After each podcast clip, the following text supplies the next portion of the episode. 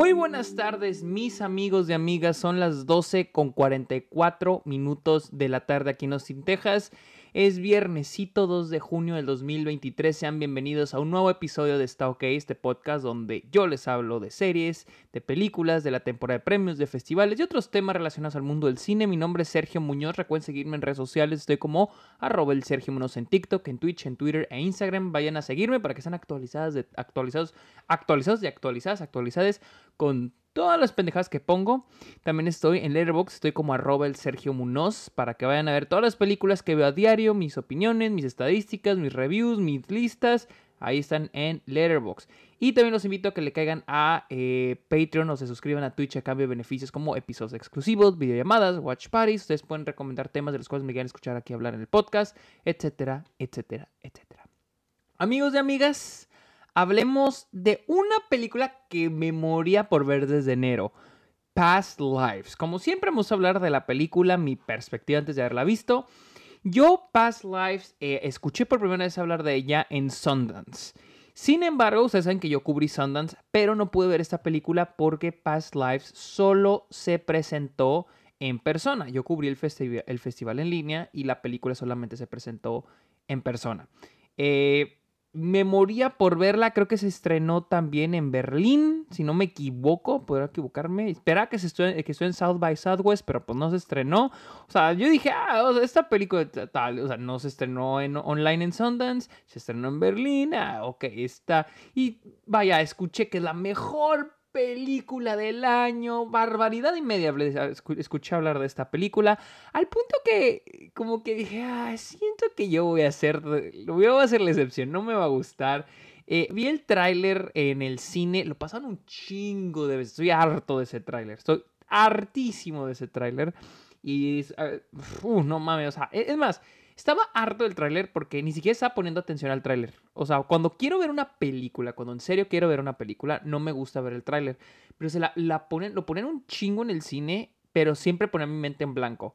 Pero ya estaba harto de la musiquita y de las líneas, el mismo, mismo, mismo tráiler. Ya estaba harto. Y en serio, ayer fui a verla, ni ya como que ni, ni siquiera traía ganas de verla, pero dije, vamos, vamos hay que verla.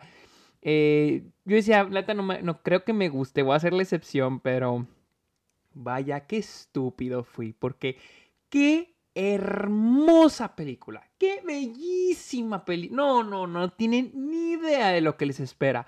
Ok, Past Lives es dirigida por Celine Song. Ella escribió algunos episodios para uh, The Wheel of Time, que creo que es Amazon Prime, y nada más. Este, este es su primer película, este es su debut como directora. Y qué debutazo, ¿eh? Qué cabrón debut. Porque sí está muy mamona esta película. Ok, aquí les, aquí les, voy, les explico de qué va. Nora y Hyson son eh, dos, bueno, bueno, si Nora y Hyson son dos niños en Corea. Son mejores amigos, también son bien competitivos. Pero un día Nora, que en, aquel entonces no se llama Nora, tiene su nombre eh, coreano, pero se me olvidó. Eh, este. Ella y su familia se terminan yendo a Canadá, perdiendo todo contacto con Haesung, con su amigo Haesung. Diez años después, Nora se contacta con Haesung por Facebook y vuelven a hacer, de ahí inicia una nueva relación, ¿no? Pero él se quedó en Corea, ella ya está en Nueva York. Voy a tener mucho cuidado con cómo hablo de esta película porque pues no se las quiero spoilear. Y hay muchas cosas, hay muchos twists dentro de esta película que no se quieren perder. En sí la película es una historia de amor, pero más que ser una película romántica, también es una película sobre uno mismo. Es una película, primero que es una película del what if. ¿Qué tal si? Se juega mucho con esto, el qué hubiera pasado si yo hubiera tomado X decisiones, si hubiera tomado Y decisiones, si yo no me hubiera venido aquí. Es una película, le dicen, sobre la gente que se va. Y aquí es lo más chingón. Es una película también de inmigración, sobre la cultura, sobre la identidad. Y es una película que a través de esta historia de amor, y otra historia de amor, porque esta película cuenta dos historias de amor a través de estas historias de amor nos hablan mucho sobre quién es nuestro personaje, quién es Nora. Y es, es bellísima esta película, porque habla de past lives, vidas pasadas. Y con vidas pasadas habla de este, este, esta idea, o no sé si decirlo, proverbio coreano que dice eh, que las personas, cuando tú te rozas con alguien en, en, la calle, de que pasas enseguida de alguien, ¿no? Y rozan es porque tienen ese algo, una chispita. Tal vez en alguna vida pasada ustedes estuvieran juntos. Eh, y pues se habla mucho de esto, de qué hubiera pasado o cuál hubiera sido nuestra vida pasada, dónde estaríamos. Y la, la, película habla mucho sobre las decisiones que estamos tomando. Decir, y es curioso porque es algo, bueno, yo por ejemplo con Luisa, con mi novia, mi pareja, llevamos ya cinco años juntos. Y es algo que nos preguntamos todo el tiempo, el... De hecho, hace unos días ella me preguntó, fuimos a comer, fuimos a comer alitas y ella me preguntó, y no es la primera vez, esa pregunta nos la hacemos un chingo a veces, ella me dijo, ¿Qué te imaginas que estarías haciendo en este momento si no estuviéramos juntos, si no fuéramos novios? O sea, y es... Y le digo, o sea, ella dice, ¿estarías en, el DEPA eh, solo? Y le digo, no, o sea, digo, tal vez ni siquiera estaría aquí en Austin, en esta ciudad, tal vez ni siquiera estaría estudiando cine, porque tú me inspiraste a aplicar a la escuela de cine, a mi maestría, a venirme aquí, etcétera, etcétera, etcétera. O sea, es una cadenita. Y, y Past Lives habla mucho de eso, de las decisiones que vamos tomando. También algo que me gusta mucho y es algo que mencioné es la inmigración, el tema de la inmigración, que es dejar tu hogar. Y también esto, e, e, esta idea para muchos inmigrantes de estar atrapado en dos mundos. El personaje de, de nuestra protagonista, Nora, ella dice, es que yo en él veo a Corea yo con él, al lado de él, porque recordemos, en la película ella de chiquita se va a Estados Unidos, él se queda, toda su vida él se queda. Y ella dice, es que yo en él veo a Corea. Y al lado de él yo me siento menos coreana, pero al mismo tiempo me siento más coreana. O sea, es, es como la contradicción del ser un inmigrante, de ni ser de ese mundo ni ser del otro, pero al mismo tiempo sentirte parte de ese mundo. Es algo que, que Song habla y profundiza mucho a través de toda la película. También me gusta el, uso de los lugares, de las... ¿Cómo, cómo se le dice? De, eh, de los espacios, güey. Song hace un, un hermoso trabajo al, al, retratar estos espacios a través de la fotografía, a través de la edición, ese contraste entre Seúl y Nueva York. Estos espacios que ponen a distancia a nuestros dos personajes. Es algo que se me hace bellísimo, me parece hermoso. También hay un personaje que aparece al, más o menos en el, en el segundo acto, la mitad de la película. Y es un gran personaje. O sea, yo pensé que no iba a estar así como. Pero no, tiene un papel muy importante. Eh, el, eh, Arthur, interpretado por John Magaro, quien estuvo en. Em, ay, ¿cómo se llama? Este de la vaca Cow pinche más se me olvidó, First Cow. Y, es, es, un personaje muy interesante porque toda la película, la, película no se trata de disruption y de drama y de... De hecho, esta película es sobre las relaciones más saludables que he visto en el cine. Así, o sea, no hay con que uno engaña a otro, no, no, no, o sea, es, es, dos, es una relación exagerada, es sobre relaciones saludables pero la idea de tener que elegir. Y es, y es que incluso la película juega con nosotros, o sea, juega con esta, este dilema incluso para la audiencia de nosotros qué queremos para el personaje, qué queremos que ella haga. Y es, está bien cabrón ver esta película porque todas las opciones para ella son buenas. Pero al final ella tiene que pensar en quién es ella y qué es lo que quiere, en su identidad. Y pues la película eh, eh, más o menos desarrolla esa disruption, se podría decir, en su identidad cuando, cuando el personaje de Hai Sung la vuelve a contactar. Entonces, Hai Sung, más que ser el algo y que le gustaba, es una idea, es un concepto, un simbolismo. No sé si la palabra simbolismo está mucho pero un simbolismo de llegar a la vida de Nora y es Corea tocando. ¿Recuerdas a tu cultura? E-, esa es mi lectura vaya, de la película. Sung es un simbolismo de tu patria, de tu país, volviendo a decirte, ¿te acuerdas de mí? Eh, tengo un, no sé si escucha el podcast, pero tengo un, eh, saludos a Héctor, si es que no escucha este podcast, un compañero que en, la escuela que hizo un corto que se llama Carta a México. Y en él ah, dice algo que se me quedó así grabado, que dice, em, espero, más o menos así, dice, espero que no te hayas olvidado de mí, México. Y es tan interesante, o sea, la idea de que México, tu cultura, no se haya olvidado de ti. A veces pensamos de cómo las personas se olvidan de su cultura, pero de la cultura que se olvide de ti. Es algo que lo veo plasmado en esta película. Muy, muy, muy plasmado. De una manera bellísima.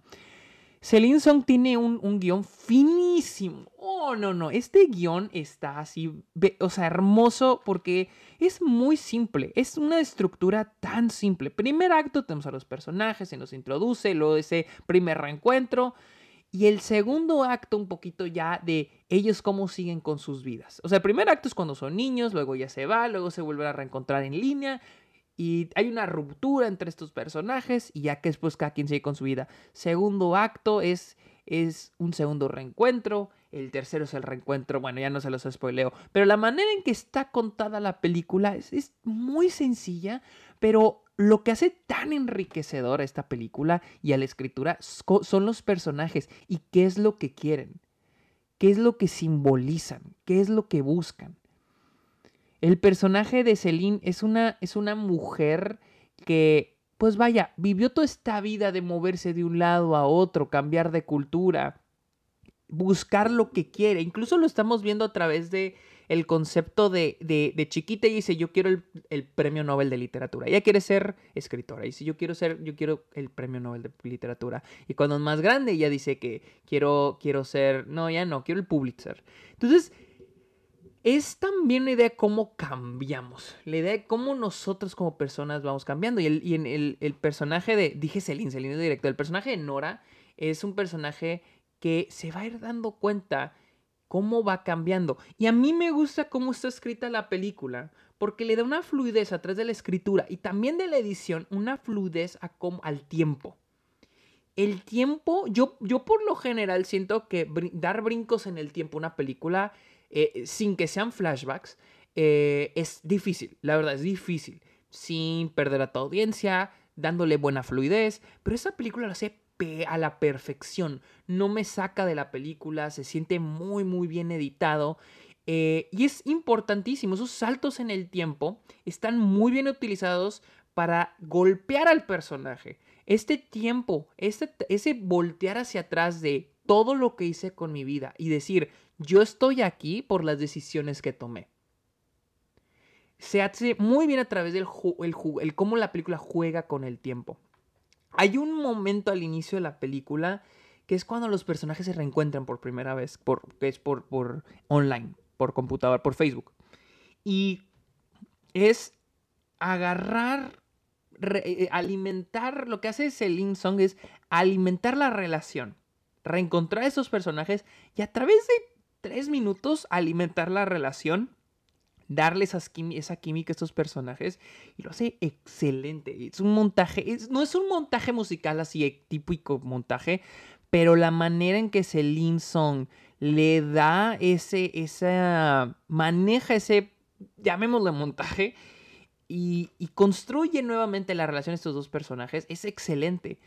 El personaje de Arthur también me encanta. El personaje de Arthur es. Ah, verga, el personaje de Arthur. Ese güey me rompió. Ese cabrón me rompió el corazón, güey.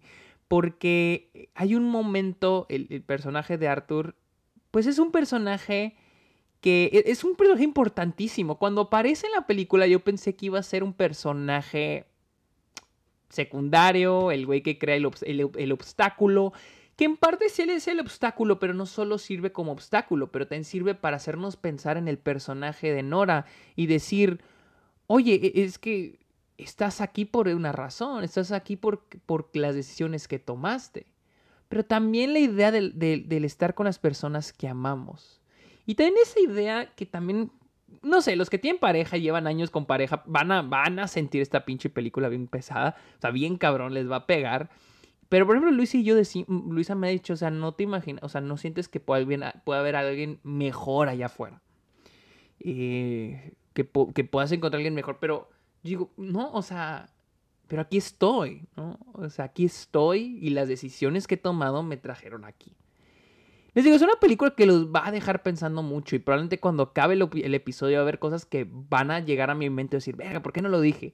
Pero es bonito este tipo de películas porque les digo, es una película muy simple en términos de cómo está escrita, no es mucho rollo, es una película muy bien construida, pero que te deja pensando un chingo sobre, sobre ti mismo. O sea, voltear atrás de ti y decir, güey, hice todo eso. Ese es mi camino. No lo, no lo planeé. Eso es otra cosa. No lo planeé. Esto no es algo que yo planeé. Cada decisión me han traído aquí, a donde estoy sentado enfrente de este micrófono. O sea, y, es algo que y es algo muy bonito, o sea, es algo muy chido que hagan las películas, que te hagan pensar en ti mismo, en quién eres, en quién, es quién eres ahora y quién vas a ser después. Y repito, eh, el tema inmigración fue uno que a mí, la neta, pues me pegó, ¿no? O sea, pues es, nací, nací, crecí en México y ahora estoy en Estados Unidos. Y, y, no solo es mi historia, pero la historia de mucha gente que conozco. La idea de que ahora estás en otra cultura, el hecho de que dejas a tu país atrás, a, la, a tu cultura, a tu gente, o sea, es algo y la idea de, ah, me siento despegado de mi cultura, tal vez no soy tan mexicano, tal vez no soy tan gringo, o lo que tú quieras, ¿no? Que es, vaya, yo no sufro de eso, pero sé que muchas personas sí. Y, es, y, Past Lives lo maneja a la perfección. ¿Qué más? La película está muy bien crafted, eh, las actuaciones, excelentes actuaciones. Les digo, me encanta que es una película lindísima, o sea, es una película cute. Eh, no hay drama exagerado, que no tiene nada tiene de malo, pero no es un drama de, de ah, relación abusiva, eh, se pusieron el cuerno, se hablan horrible, es un eh, personaje, la pareja es tóxica. No, no, no, no, no es nada de eso. De hecho, todo les digo, repito, esta película es sobre relaciones exageradamente saludables. Pero es más una búsqueda de identidad, una búsqueda de, de quién es el personaje principal y quién quiere ser y, y quién fue. Más importante, ¿quién fue este personaje? Pero sí, vaya. Es, eh, Past Lives está bellísima. Está en cines selectos en Estados Unidos. Creo que no está como en seis cines. Yo la pude ver en una, un preestreno que hubo aquí en Austin. Llega a más cines selectos eh, la siguiente semana. Y creo que llega a todos Estados Unidos el 23 de junio. Y no tengo idea cuándo llega a Latinoamérica, pero yo estoy seguro que sí va a llegar porque es una película que está sonando. Ojalá merece ser nominada. Es una de las películas mejor, creo que es la película mejor editada que he visto este año. Y no sé, probablemente la mejor escrita, no lo sé si la mejor escrita problemista me sigue mamando, pero Past Lives es asombrosa. Es asombrosa. Y lo que más me sorprende de esta película es lo sencilla que es. O sea, es una idea muy sencilla, una idea muy simple, pero muy fina, o sea, muy bien refinada en su escritura, en su edición. O sea, esos. Hay unos momentos. O sea, es que estás sorprendido lo bien edita que está esta película. Hay unos momentos de silencio que están lindísimos. O sea, eh, eh, oh, otra cosa, antes de que se me olvide, la película hace un gran trabajo en crear estos momentos de ternura, o estos momentos de comedia, o estos momentos de, tristeza. Es una conexión entre las emociones de los personajes y las emociones de la audiencia. Que, me parece un gran trabajo, gran, bien, bien, bien, bien, bien manejado. Eh, pero sí.